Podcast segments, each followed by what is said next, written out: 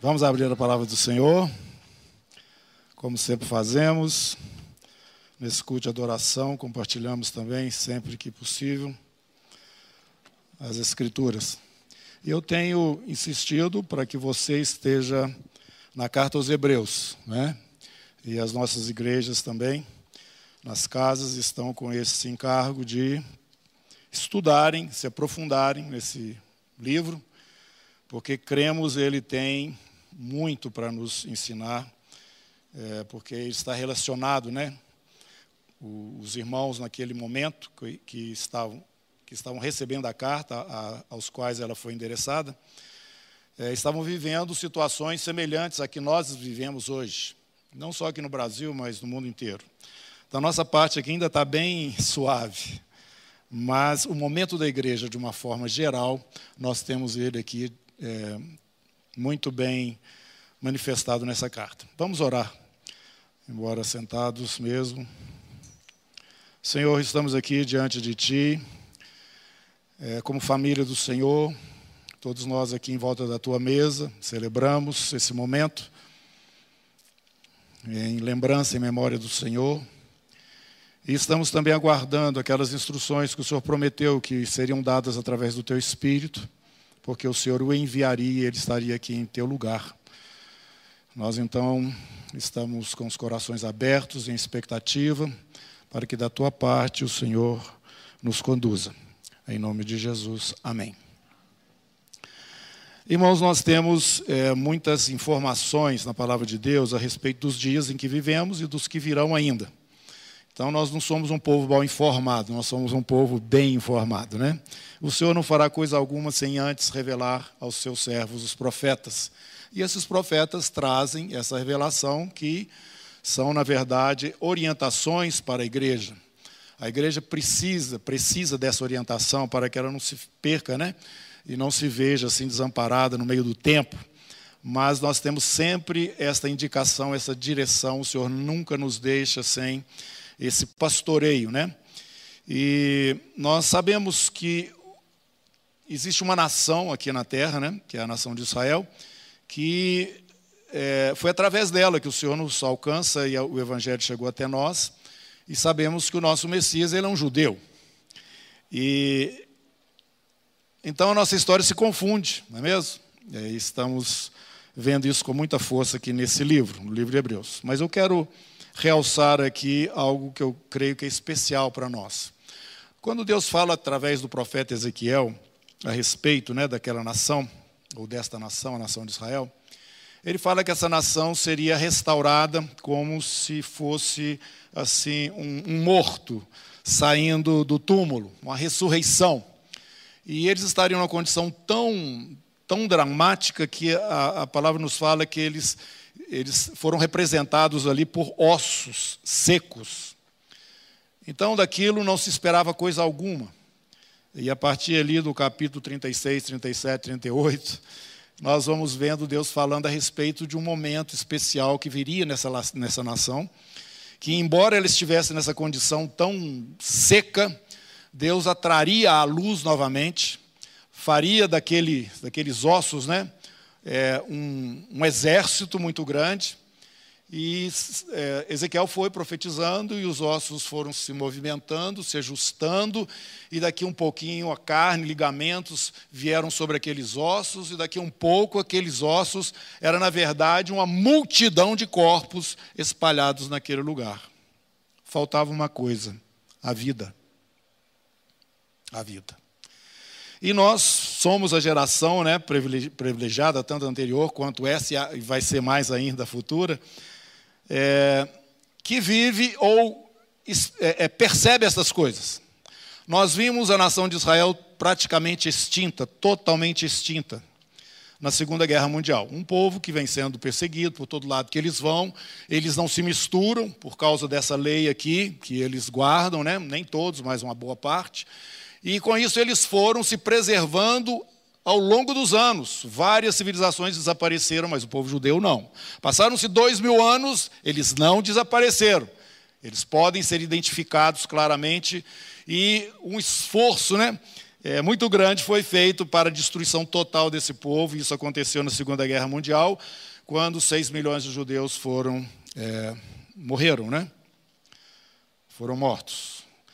Mas isso a guerra, a guerra terminou em 45, não foi isso? Me ajudem, foi exatamente 45. Três anos depois nasce uma nação. Três anos depois nasce uma nação que é a nação desse povo que foi praticamente extinto ou quase extinto. Eles estavam na condição de ossos sequíssimos, não se esperava nada daquilo. Três anos depois, o profeta Isaías nos fala sobre isso. Por acaso nasce uma nação em um só dia? E nasceu. Em um só dia, o Estado de Israel foi reconhecido e nasceu ali naquele pedacinho de terra que até hoje está sendo tão disputado. E nós vimos então que aqueles ossos secos, eles foram se juntando e veio consistência. Hoje nós temos uma nação consistente entre as demais nações da terra. Uma coisinha tão, tão pequenininha que é menor do que o nosso estado de Sergipe, né? Não sei se é Alagoas ou Sergipe. Sergipe mesmo. Mas, no entanto, tem uma expressão internacional fortíssima hoje. Então, nós estamos vendo, diante dos nossos olhos, uma profecia se cumprindo. E essa profecia ela está relacionada, o profeta fala, que isso aconteceria nos últimos dias. O que significa esses últimos dias? Seriam aqueles dias que estariam precedendo algo muito maior que estaria acontecendo na terra isto é, a presença física do Messias que eles aguardavam, já governando e reinando sobre todas as nações da terra. Nós temos hoje, olhando para Israel, uma, uma multidão de mortos. Mas é visível. Mortos porque eles ainda não foram despertados espiritualmente mas já é visível. Todo mundo percebe, ele já tem expressão, mas a palavra nos fala que vai chegar um momento em que aqueles corpos vão se levantar e vai ser formado um exército poderoso. Meus irmãos, Deus vai soprar o espírito dele sobre a terra de Israel, sobre a nação de Israel ainda. Haverá um avivamento poderoso naquela nação antes que ele mesmo, Jesus, volte e pise na terra. Vamos aguardar, porque esta é a parte que falta, né? o capítulo que está faltando. Mas nós estamos aqui no livro de Hebreus, por que, que eu estou falando isso para vocês? Porque Israel mostra a nossa história. Até mesmo todas aquelas leis que eles receberam e foram orientados para que vivessem dentro delas, e dentro delas também estava aquela forma de culto que eles deveriam prestar ao Senhor, tudo isso é uma figura de algo que agora é uma realidade na igreja. Várias vezes o apóstolo Paulo e também escritor aqui aos Hebreus, eles fazem referência. Olha o que aconteceu lá e olha o que deve acontecer aqui. Preste atenção em como foi com essa nação, na história que nós temos relatada aqui nas, no Antigo Testamento, e como deve ser agora, ou como será agora dentro desta nova aliança. Então, irmãos, a igreja, sob certo aspecto, ela tem por trás de si a história de Israel, para que, através dessa história, ela tenha compreensão da sua mesma, do que, que está acontecendo consigo. E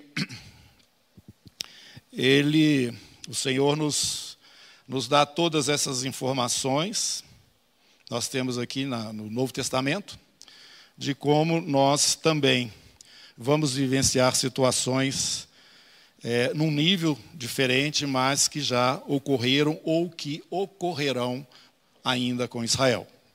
E nisso eu faço um paralelo. Haverá também, no meio da igreja, algo sobrenatural nestes dias. Assim como o povo de Israel vai ser restaurado espiritualmente, a igreja será visitada também pelo Espírito de Deus de uma forma diferenciada nesses últimos dias. Assim como Deus tem prometido isto para aquela nação, Ele fez o mesmo também conosco. Só que a nossa história está compreendida dentro da história de Israel.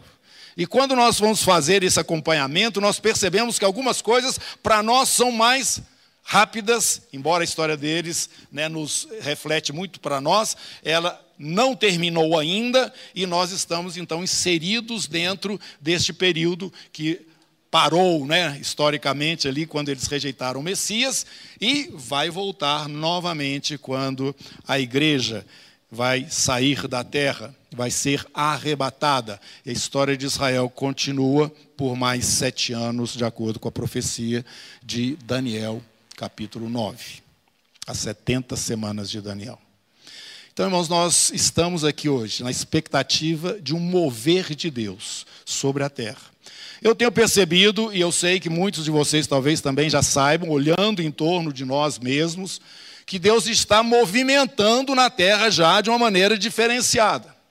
Hoje estava, ah, ontem, antes de ontem, eu estava conversando com a pastora Clécia e compartilhando que eu tenho visto aqui no nosso meio, pontualmente, também pessoas sendo transformadas. A, a vida delas está ficando claro um passado é, próximo desse momento presente com uma mudança significativa no que diz respeito ao entendimento da, da palavra do Senhor, a vida comprometida com Deus, e isto alegra muito o nosso coração. Mas isso são apenas alguns pingos. E eu então quero dizer para você o seguinte: prepare o seu coração. Nós estamos entrando, como você ouviu aqui, é, num momento de mais intensidade. Espiritualmente, as coisas estão se definindo e de uma maneira também tão forte no mundo espiritual que está ficando patente no mundo natural o que é luz, o que é treva, o que é bem, o que é mal, o que é de Deus, o que é do inferno. E esse é o momento, então, que o Espírito de Deus estará movendo na sua vida, de acordo com a sua opção de andar com o Senhor e cumprir o seu chamado e a sua vocação. Então, abra comigo aqui num texto que nós temos em Hebreus, que é um texto bem discutido os teólogos aí. Mas nós não temos esse compromisso com essas divergências teológicas. Nós vamos ver o texto aqui simplesmente como ele está apresentando, e está no capítulo 6. Hebreus. Nós vamos começar do verso 4 e vamos seguindo. É impossível, pois, que aqueles que uma vez foram iluminados e provaram o dom celestial e se tornaram participantes do Espírito Santo e provaram a boa palavra de Deus e os poderes do mundo vindouro e caíram, sim, é impossível outra vez renová-los para arrependimento, visto que de novo estão crucificando para si mesmos o Filho de Deus e expondo-o à ignomínia. Porque a terra que absorve a chuva, que frequentemente cai sobre ela e produz erva útil para aqueles que por ela, para aqueles por quem é também cultivada, recebe bênção da parte de Deus. Mas, se ela produz espinhos e abrolhos, é rejeitada e perto está da maldição, e o seu fim é ser queimada. Quanto a vós outros, todavia, amados, estamos persuadidos das coisas que são melhores e pertencentes à salvação, ainda que falamos desta maneira. Porque Deus não é injusto para ficar esquecido do vosso trabalho e do amor que evidenciastes para com o seu nome, pois servistes e ainda servis aos santos. Desejamos, porém, continue cada um de vós mostrando até o fim a mesma, até o fim, vocês vão encontrar isso várias vezes no livro de Hebreus, até o fim, a mesma diligência para a plena certeza da esperança. Para que não vos torneis indolentes, mas imitadores daqueles que pela fé e pela longanimidade herdam, tomam posse das promessas. Pois quando Deus fez promessa a Abraão, visto que não tinha ninguém superior por quem jurar, jurou por si mesmo, dizendo: Certamente te abençoarei e te multiplicarei. E assim, depois de esperar com paciência, obteve Abraão a promessa. Pois os homens juram pelo que lhe é superior, e o juramento servindo de garantia para eles é o fim de toda contenda. Por isso, Deus, quando quis mostrar mais firmemente aos herdeiros da promessa a imutabilidade do seu propósito, se interpôs com juramento. para que, mediante duas coisas imutáveis, tanto Deus quanto a promessa, né? Não, ah, nas quais é impossível que Deus minta, forte alento tenhamos nós, que já corremos para o refúgio, a fim de lançar mão da esperança proposta, a qual temos por âncora da alma. Segura e firme, e que penetra além do véu. Véu aí é do Santo dos Santos, né? onde Jesus, como precursor, entrou por nós, tendo se tornado sumo sacerdote para sempre, segundo a ordem de Melquisedeque. Pois bem, é, a palavra nos, está nos mostrando que é, temos como pano de fundo a história do povo de Israel. E ele vai fazendo esse paralelo. O povo saiu do Egito e tinha promessa de Deus juramento de Deus: eu vou colocar vocês na terra que eu prometi ao, ao, ao pai de vocês, no caso Abraão, né? E se você vai naquele momento, quando Abraão entra em aliança com Deus, e ele é, parte aqueles animais e passa aquela tocha de fogo da parte do Senhor entre aqueles animais, selando aquele momento de, de, de confirmação mesmo, né? Que Deus estava confirmando para Abraão a promessa que ele tinha feito. Já naquele momento, o Senhor já contou história para Abraão do que aconteceria com a sua descendência. Eles vão passar uns 400 anos, né? Aí, lá no Egito como escravos. Não sei se ele fala Egito, mas eles vão passar, acho que não, mas fala que eles estarão, estariam por 400 anos vivendo debaixo de uma opressão. Então, já estava sabido aquilo mas que depois Deus os tiraria de debaixo dessa opressão e colocaria eles naquela terra que ele estava prometendo para Abraão, que seria dele. É a mesma terra onde os judeus estão hoje, né? Israel.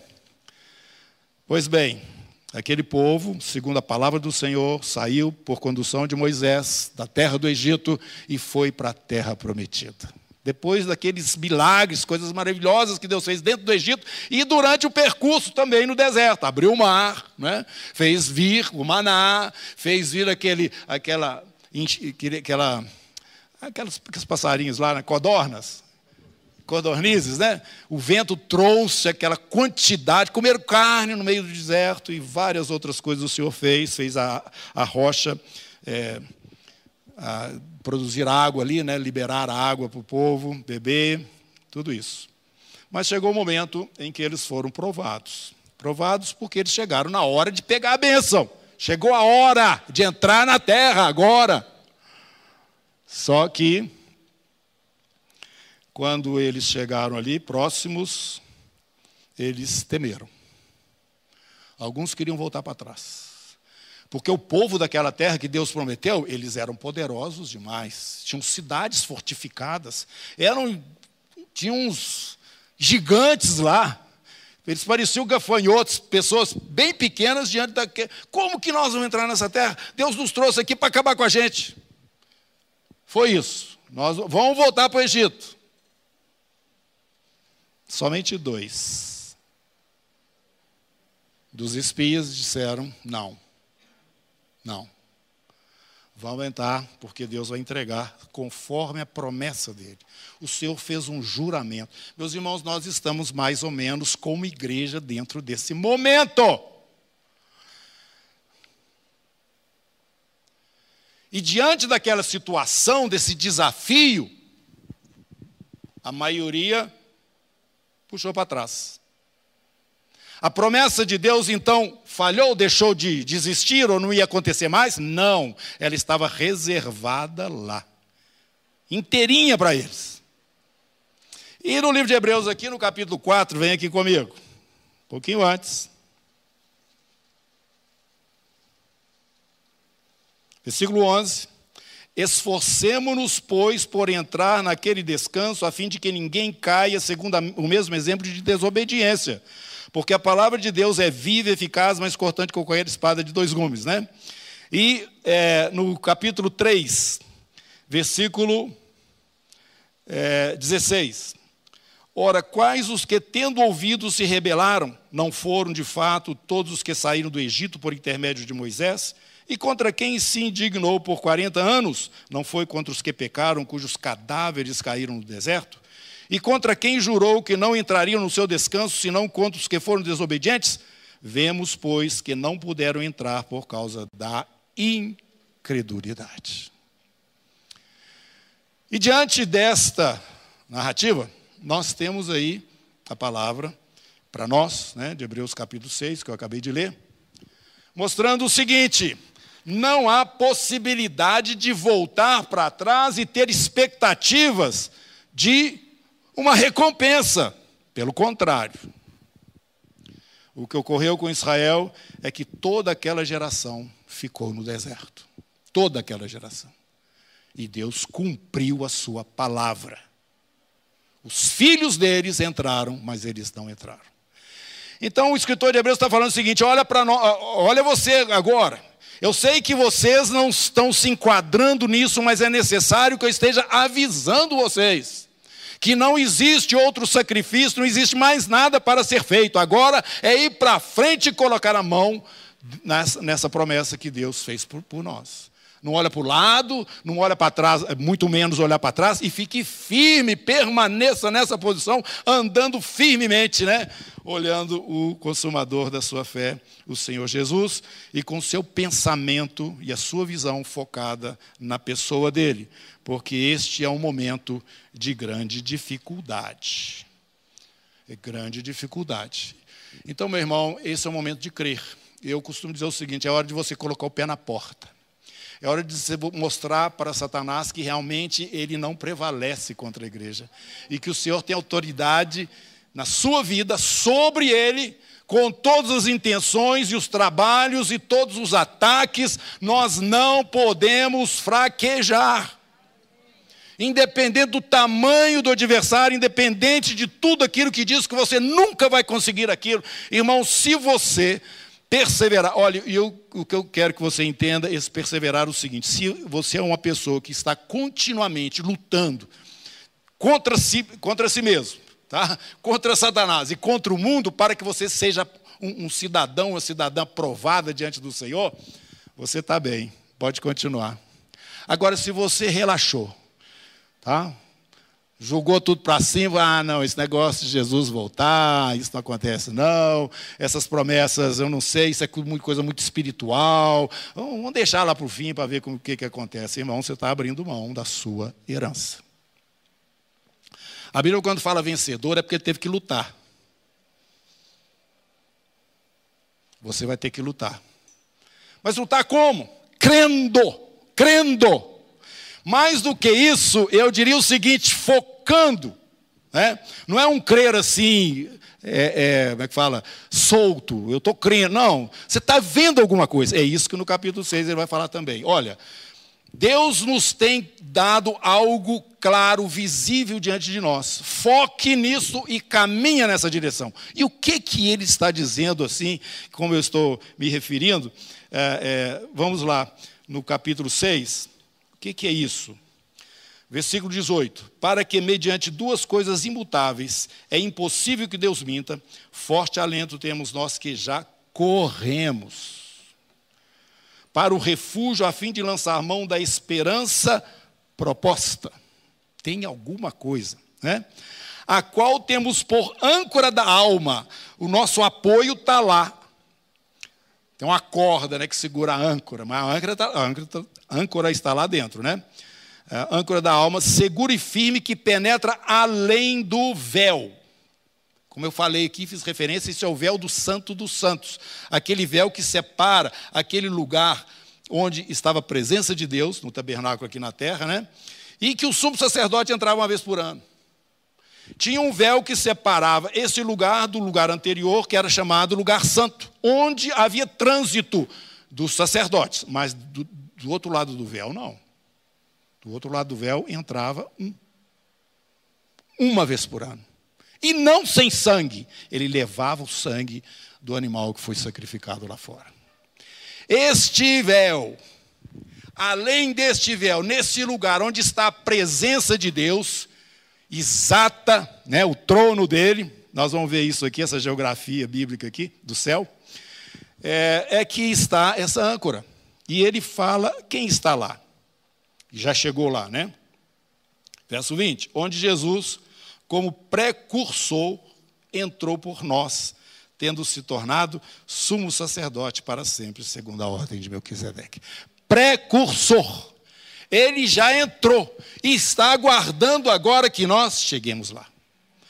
Então, irmãos, o que está sendo dito aqui pelo autor né, dessa carta é o seguinte: olha, para nós é, é, não existe opção, agora é ir para frente. Agora não é só ir para frente, porque senão eu posso parar e perder aquilo que eu já alcancei até agora. Não. Você tem um objetivo que te faz caminhar, correr, alguma coisa que te motiva, que está dentro de você. Assim como um atleta né, se, se controla, né, como Paulo fala, ele está correndo por um objetivo. E ele não vai ser recompensado se ele não chegar lá e alcançar então aquela medalha, né, aquela coroa, ele tem que ser um vencedor. Então, queridos irmãos, eu quero agora pedir que você venha comigo para o livro do Apocalipse. Nós vamos ver algumas coisas prometidas pelo Senhor a nós. E nós devemos ter estas mesmas coisas como alvo a, a, a, ser alcançado, recompensa de Deus prometida que nós devemos colocar as mãos nelas. E isto significa um trajeto que teremos logo quando chegarmos na presença de Deus. Aqui eu quero fazer um, um pequeno paradinha aí e dar uma explicação para que a gente possa eh, continuar é, dentro desse mesmo pensamento e você consiga conectar as ideias. É, nós sabemos que nós vamos sair da terra no chamado arrebatamento. Nós vamos ter um período com o Senhor nos ares. Nos ares é encontro. E depois nós vamos acabar de chegar lá nesta cidade que Abraão viu, que você está vendo aqui também no livro de Hebreus, no capítulo 11. Abraão viu essa cidade e ele queria ir para essa cidade. Ele não estava nem ligando mais para a terra aqui, a, a promessa que ele tinha aqui de herdar, né? Ele queria aquela cidade.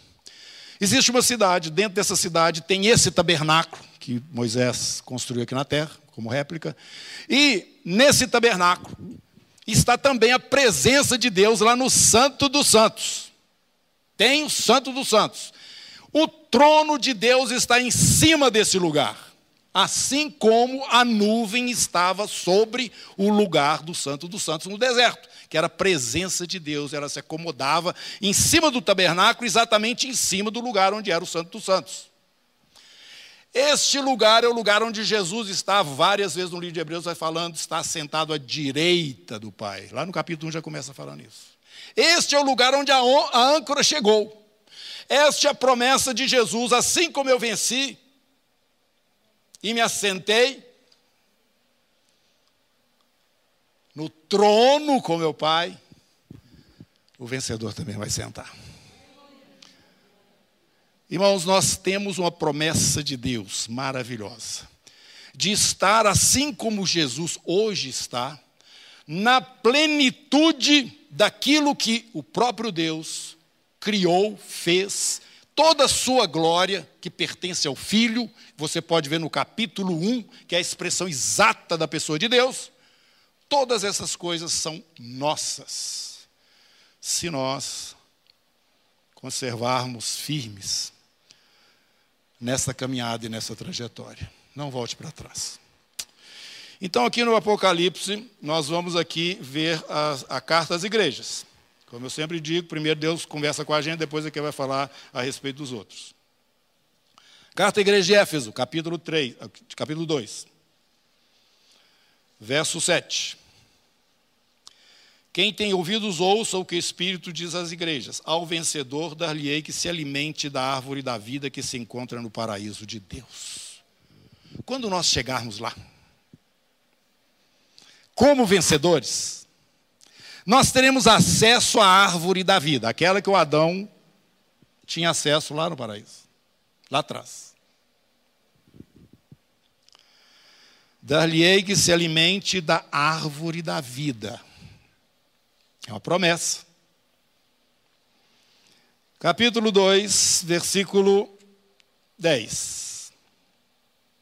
Final do versículo 10. Ser fiel até a morte e dar-te-eia a coroa da vida. tem uma coroa, um momento de honra.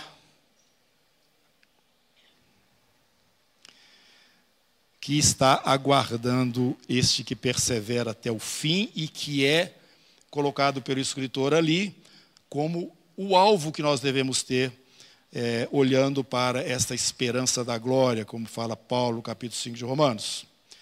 Ainda no capítulo 2, versículo 17. Quem tem ouvidos, ouça o que o Espírito diz às igrejas. Ao vencedor dar-lhe-ei do maná escolhido, ó, escondido. Bem como lhe darei uma pedrinha branca, e sobre esta pedrinha escrito um nome novo, qual ninguém conhece, exceto aquele que a recebe. Promessa de Deus, você vai ter acesso àquele maná, que é um alimento do céu, vai estar disponível para você, mas mais ainda, você vai receber um novo nome. Um novo nome. Ninguém vai saber que nome é esse, só você. Continua ainda no capítulo 2. Versículo 26. Ao vencedor que guardar até ao fim as minhas obras, eu lhe darei autoridade sobre as nações. Isso quando a gente voltar com Jesus, né? E com cetro de ferro as regerá e as reduzirá a pedaço como se fossem objetos de barro. Mas lá no céu, juntos, nesse momento, pós-arrebatamento, versículo 28, assim como eu recebi de meu Pai, dar-lhe-ei ainda a estrela da manhã. Mérito ou uma autoridade,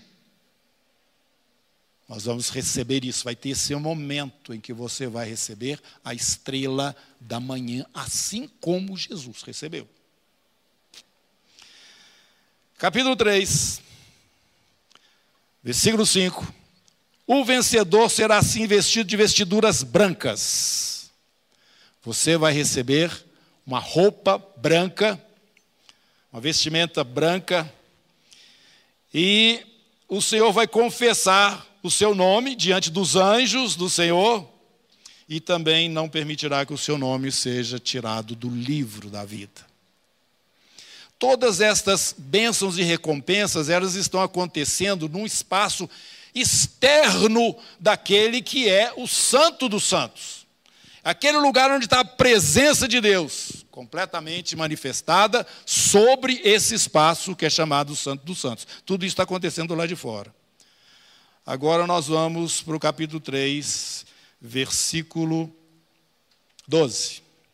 Nós já recebemos aí a pedrinha, já recebemos a estrela, já alimentamos a árvore da vida, já comemos do maná, não é mesmo?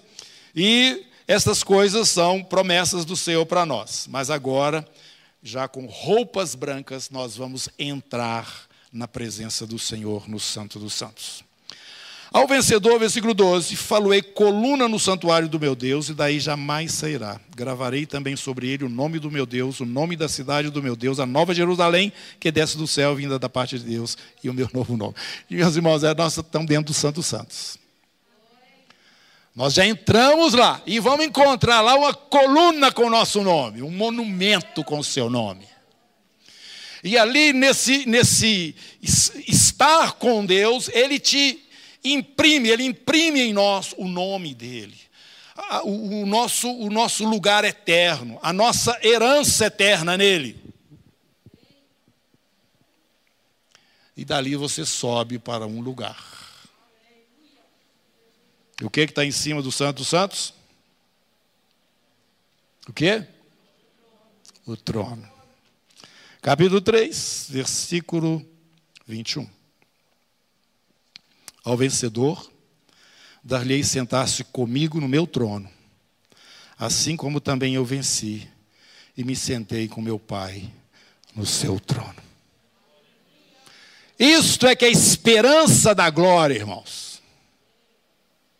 Quando a palavra de Deus nos fala, isto é um juramento de Deus para os que são chamados, para os que têm essa vocação, já foram chamados, capítulo 3, versículo 1 aí, do próprio Hebreus. nós temos algo para visualizar, assim como Abraão também viu e abriu mão de tudo que estava aqui para trás. Eu já não estou interessado aqui mais, Senhor, eu estou interessado naquela cidade. Dentro daquela cidade tem esse espaço maravilhoso onde está o trono de Deus.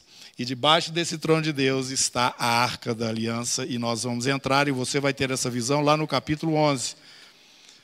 Abre aí, capítulo 11 vai estar acontecendo esse momento da entrada no santuário versículo 19.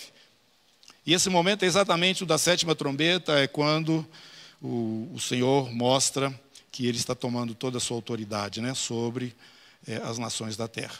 Versículo 19: Abriu-se então o santuário de Deus, que se acha no céu, e foi vista a arca da aliança no seu santuário. Sobrevieram relâmpagos, vozes, trovões, terremoto e grande saraivada. E quem estava entrando lá são esses que estão escritos aí no versículo 18. Os servos do Senhor, os grandes e os pequenos. E aí estão alistados. Né? Então nós temos aqui diante de nós, irmãos, uma, uma, uma recompensa maravilhosa. Os dias que nós estamos vivendo são dias difíceis, sim, mas não abra mão, assim como o povo de Israel não podia abrir mão daquela promessa. Deus jurou. É o que tá, nós vimos lá no capítulo 6, né? Deus fez essa promessa. E é impossível que Deus minta. Verso 18 do capítulo 6. Para que, mediante duas coisas imutáveis, nas quais é impossível que Deus minta, forte alento temos nós que já corremos para o refúgio, a fim de lançar mão da esperança proposta. Todas essas coisas que já visualizamos também ali no Apocalipse, a qual temos por âncora da alma, segura e firme, que penetra além do véu onde Jesus, como precursor, entrou por nós. Ele nos aguarda neste lugar.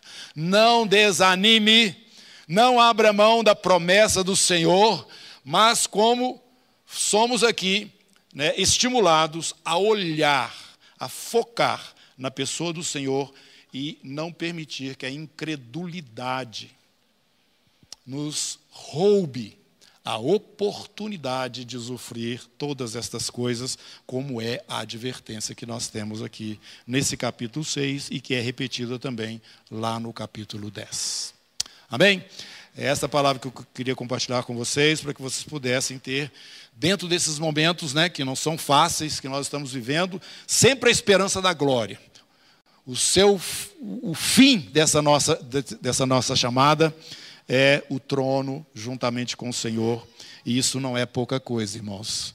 Isso é tudo que o próprio Senhor Jesus recebeu como herança do Pai. Amém? Curva sua cabeça e vamos orar. Senhor, muito obrigado em nome de Jesus pelo momento que tivemos aqui, onde pudemos te adorar.